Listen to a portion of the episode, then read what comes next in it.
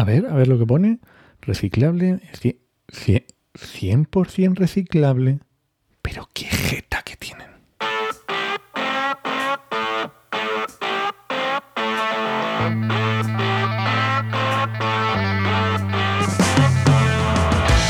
Bienvenidas y bienvenidos a RSC, Rescate sostenible corporativo. tu podcast salvavidas para sobrevivir en la selva de la sostenibilidad sin morir en el intento. Somos Paula Baldó, transformadora sostenible que puedes encontrar en enviral.es y Enoc Martínez, estratega de la comunicación que puedes encontrar en oicosmsp.com. Muy buenas, ¿cómo estás Paula? Muerta de calor.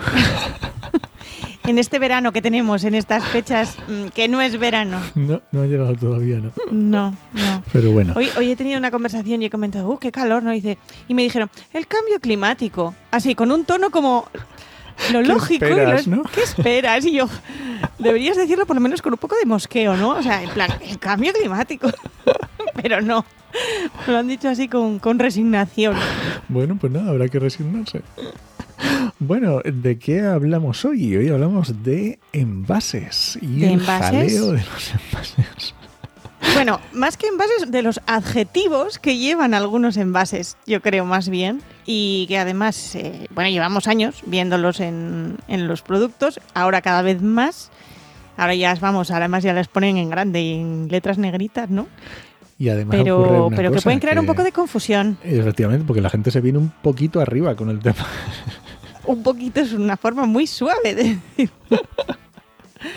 Venga, ¿a, a qué nos referimos cuando estamos hablando de esto, de los adjetivos que le ponen a los envases? Bueno, pues yo creo que, que quien nos escucha sabe y, y a poco que vaya a la cocina o a cualquier sitio a coger cualquier envase va a encontrar palabras como reciclable, compostable, biodegradable y además con cosas tan bonitas como 100% reciclable y cosas así. Y, y bueno, bueno, hay cosas como que me da un poco la, la carraspera porque además, mm, vamos a decirlo tal cual, no es verdad. Lo siento, no os lo creáis. Spoiler, Ya- ya lo falso. Es en, sí, en, en- salvo contadas ocasiones, es una cosa totalmente falsa. Cuando llegue la, la- la directiva oficialmente de las Green Claims, les van a, se les va a acabar el, el lenguaje así ya. Se acabó. Bueno, a ver si es verdad. Oye, yo tengo muchas ganas. Yo también, yo también. Porque además es un tema que, que en general a los que no saben, y yo entiendo que el consumidor medio no tiene por qué saber, eh, claro, la gente confía ¿no? en lo que le dicen y, y lo que pone la etiqueta y el paquete. Nos han educado para eso. Sí. Nos han acá que si leemos algo en un producto, pues que es verdad.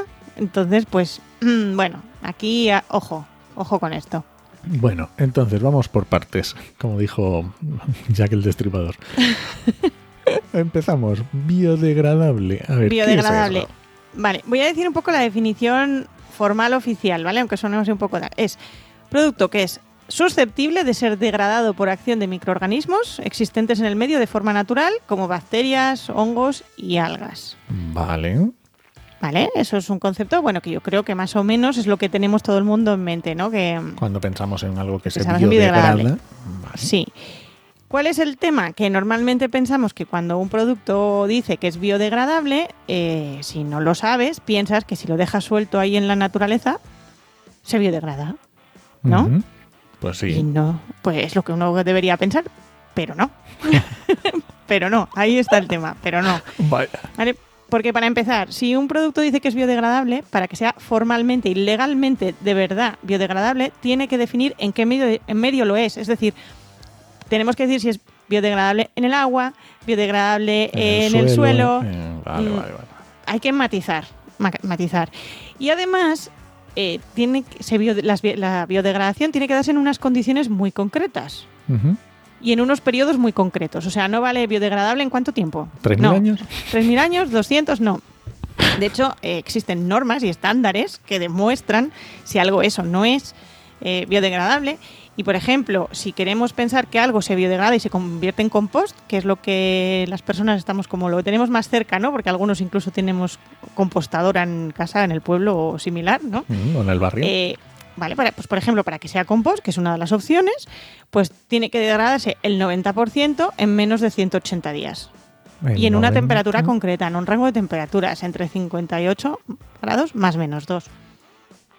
¿Qué quiere decir esto? Que muchas veces nos vamos a encontrar con productos o cosas envasadas que van a decir que son biodegradables o materiales biodegradables, pero nunca se van a dar esas condiciones. Mm, Entonces, en realidad no se va a biodegradar. Y es un problema, vale, vale, vale. ¿vale?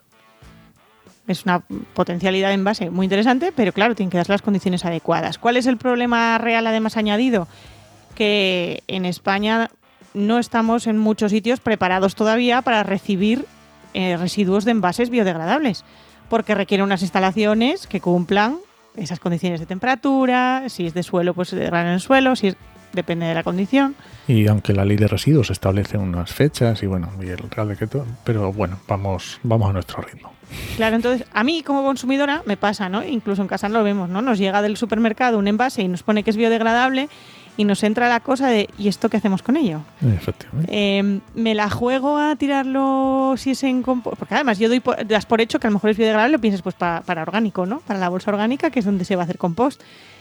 Pero ¿realmente va a pasar eso? ¿Me puedo Mm, fiar? No lo sé. ¿Me puedo fiar? No lo sé. Entonces, ojo con esto, ¿vale? Hay eso, hay normas UNE, hay normas ISO mm, que lo piden y de hecho es lo que va a exigir la, la directiva europea, que solo lo puedas poner que es biodegradable si cumples la norma ISO Vale. y que lo especifiques. En normas ISO imagino que habrá alguna que otra, ¿no? Para envases tenemos, bueno, mm, es la 13.400 desde la 27, creo que es la primera, hasta la 32, que es la última, todos los números intermedios. O sea que tenemos para, para aburrirnos. Vale, vale. ¿vale? Aparte que luego hay estándares para ver qué pruebas químicas y qué pruebas hay que hacer en laboratorio y demás, ¿vale? Entonces, bueno. De hecho, hay una que se especifica para biodegradarse en condiciones de laboratorio, pero es que a lo mejor ese material nunca acaba en un laboratorio. Entonces ahí es donde tenemos un asuntillo. Un pequeño ¿Con quién pone esas palabras? Y yo tenemos un asuntillo. Y además hay que recordar que estamos diciendo palabras, como decía Paula Compos, o estamos diciendo una serie de, de definiciones que no es que nos- eh, el uso sea lo estemos utilizando tal- o sea así a, a la ligera. No, no, no, no. Esto está No. definido. Esto está clarísimo. Ley de residuos. Además de este año, de, de perdón, del año pasado, la 7 de 2022, tenemos el Real Decreto, el 1055 también de 2022, o sea, todo esto tiene telica. Tiene tela, sí, tiene tela y hay que, hay que actuar en consecuencia, lógicamente. Y no, ala, venga, greenwashing a paladas aquí, venga, para todos. Pues no. Otra palabra que también nos da problemas es el compostable, que va muy relacionada con la de biodegra- biodegradabilidad, que vaya difícil que es Pero la que, no es, palabra. que no es lo mismo biodegradable que compostable. Ahí está. Y entonces ahí es cuando ya entra todavía más mi dilema con esas bolsas que me ponen que son biodegradables. Vale, ¿y qué es un producto compostable? Compostable es uno que se degrada biológicamente, creando compost. Tiene que crear compost, ¿vale? Vamos a partir de esa idea, no degradarse en cualquier otra cosa. Y en su descomposición pues produce CO2, produce agua, produce compuestos orgánicos, biomasa y no deja ningún residuo tóxico ni nada que se pueda distinguir. ¿vale? Y además, ojo, que aquí es lo que a mí me gusta mucho, la definición dice que tiene que dar un compost de buena calidad. ¿Y qué es buena calidad? Ah, ahí está. Pues, pues por lo menos que sirva de verdad. Que Vale, sirva de vale. verdad, que sea útil. Mira, por ejemplo, aquí en Asturias, eh, la, la entidad que se encarga de la gestión de residuos, aquí escogerla, pues por ejemplo, esa lleva muchos años. Tiene una planta de compostaje, que es lo que hace con, la, con los residuos orgánicos. Y tiene, una, tiene como dos líneas de compost. Tiene un compost que comercializa y de hecho tiene sello de certificado ecológico, me parece que es, que se supone que ese es el compost así de buena calidad potente. Y luego tiene un compost que, bueno, que no alcanza esos mínimos y no tal, pero sí que viene de descomposición de materia orgánica, que si por ejemplo te los regalan en los puntos limpios. Cuando vas a, a llevar ahí cosas al punto limpio, pues eh, muy amablemente y majamente pues te regalan ahí Bueno. una buena cantidad. ¿eh? Mis padres se llevan unos cuantos kilos para la huerta. bueno, pues muy bien. Así que sí, sí. Y también tenemos eso, dentro de esas ISOs de envases en concreto, tenemos unas específicas para eh, compostables, que es otra también. Yo si queréis os lo cuento, es la 13.432, pero es un, o sea, es un número más. Vale, pero ¿qué nos pide? Por ejemplo, que tenemos que hacer una caracterización química de las muestras, que analizar cómo se biodegrada, eh, medir la ecotoxicidad, porque evidentemente hay muchas cosas que se pueden biodegradar, pero no ser compost y que puedan ser tóxicas para las plantas. Mm, Entonces, claro, eso también hay que, Hay que hay medirlo cuenta. para que sea compost. qué bueno. Vale, ¿y alguna palabreja más?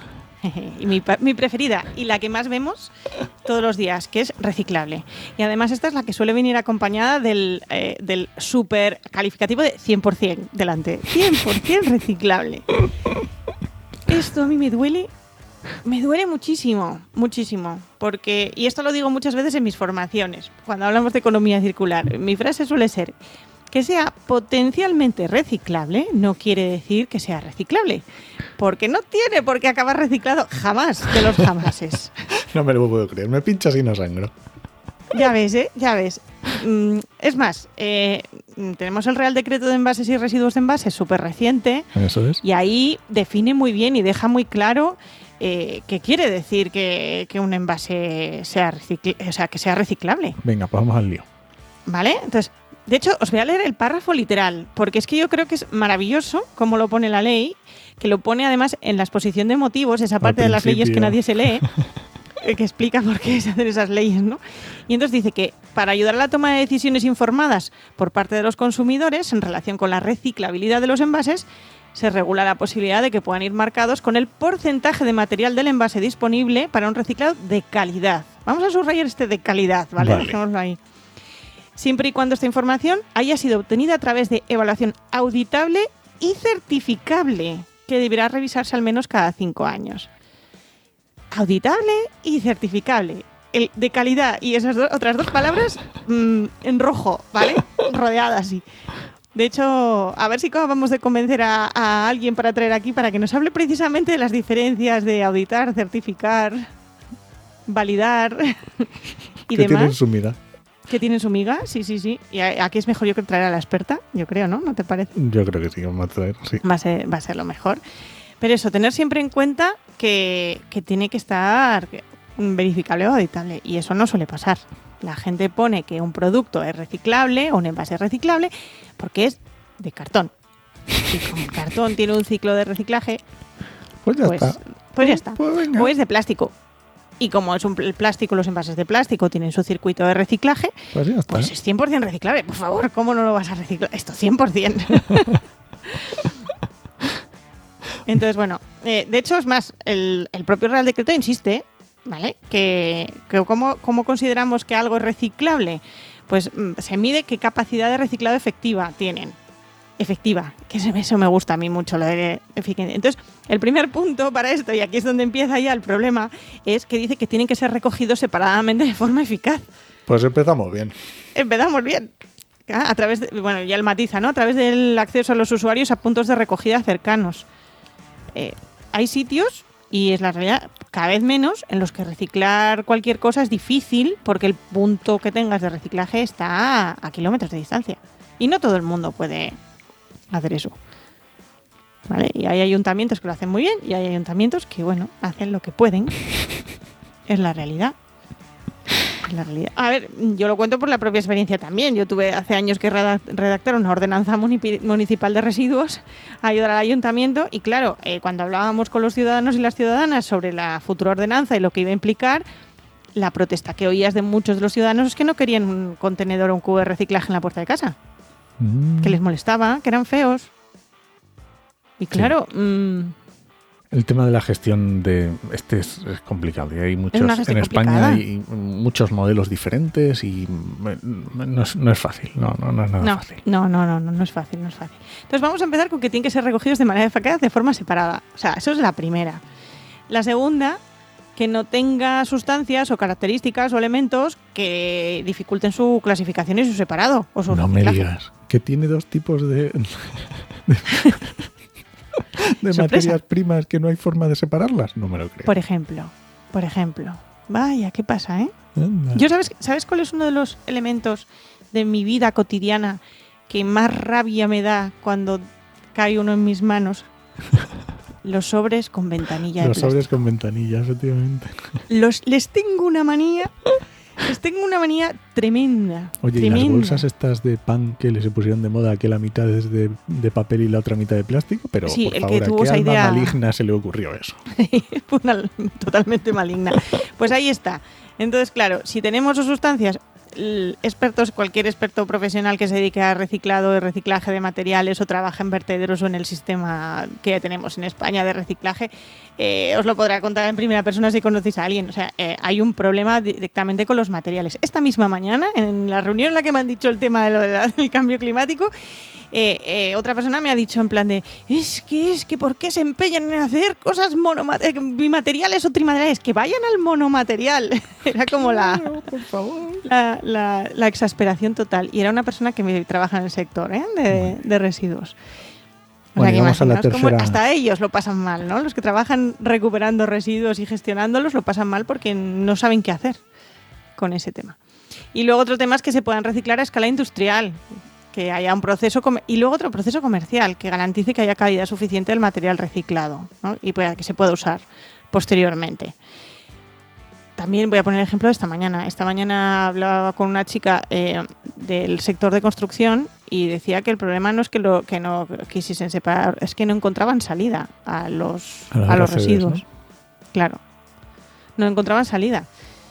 Y claro, si no hay nadie que te lo quiera usar, no te lo quiera comprar, yo ponía un ejemplo que me acuerdo y seguro que no tú también te acuerdas porque la generación es muy parecida que cuando empezó a ver el papel reciclado en comercializable normal para todo el mundo, accesible a todo el mundo, no sé si te acuerdas que había como el mito o bulo de que el papel reciclado era malísimo porque estropeaba las impresoras.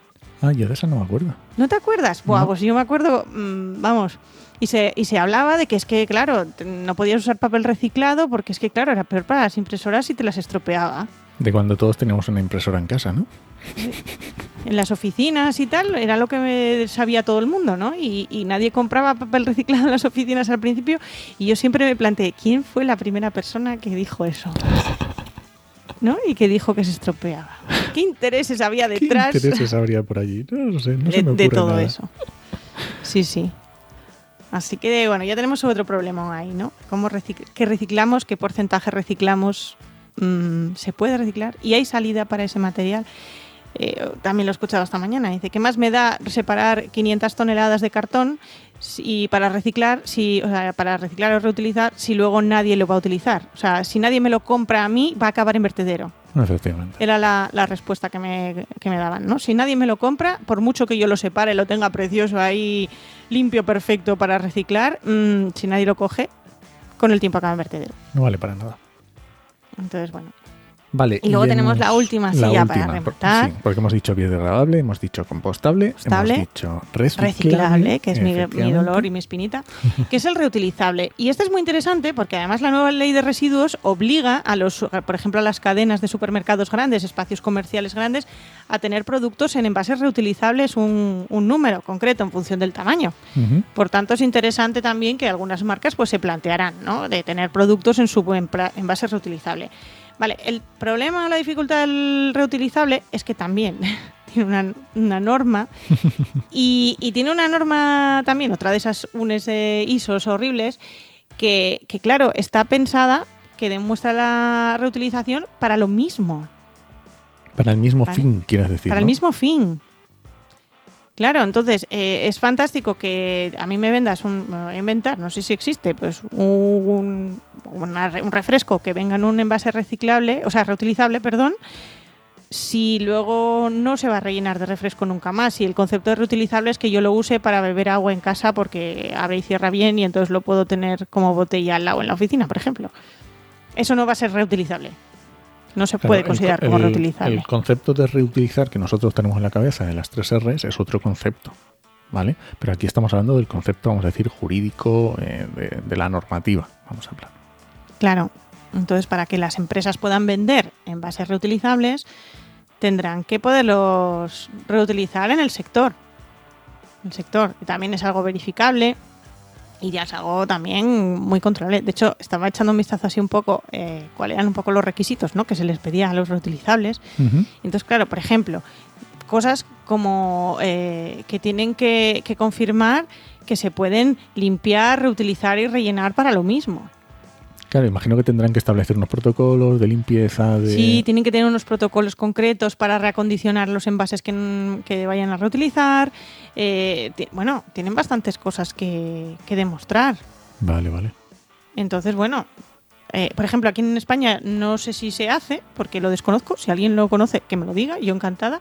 Pero sí que, por ejemplo, en, en Alemania, que son famosos por un montón de cosas y entre ellas por ser grandes bebedores de cerveza, eh, hace muchos años ya que el modelo de botella de cerveza es uno.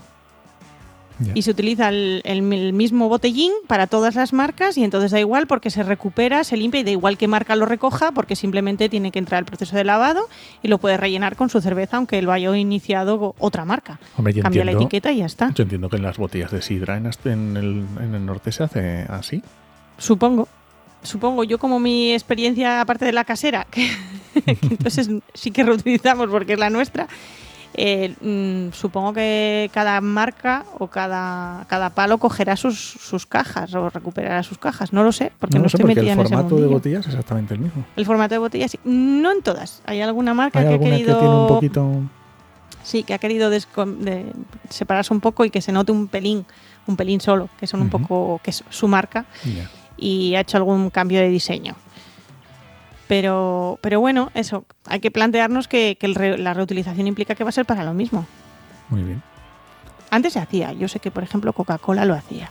Hace años lo hacía, muchos, en los 70. Reutilizaba las botellas, hasta que se dio cuenta que salía más barato eh, no reutilizarlas. Bueno, eso igual lo tenemos que tratar otro día. Bueno, de momento hoy hemos definido lo que es eh, biodegradable, lo que es compostable, lo que es reciclable y lo que es reutilizable según la normativa y las, eh, o sea, eh, las leyes y las normas que tenemos por lo menos vigentes las une. Exacto, además pondremos ahí en las notas del programa ya el detalle de la ley, las normas y tal, para quien tenga ganas de investigar y profundizar, sobre todo si te dedicas a un sector que implique un producto envasado. Eh, es una buena recomendación antes de que pongas que es reciclable tu producto, que mires la ISO que corresponde. Sí, por favor. Por favor. Incluso para poner que es reutilizable, que esté muy cuidadito, que parece una tontería, pero a lo mejor... Pero a lo mejor es una aliada. Y más que nada por ahorrarse disgustos a futuro. Eso es. Muy bien, pues ¿qué te parece si nos vamos? Lo dejamos ya, que hace mucho calor ya para aquí. Bueno, muchas gracias por escucharnos y puedes dejarnos comentarios y sugerencias en podcastidea.com o en tu reproductor preferido. Hasta la semana que viene. Nos escuchamos.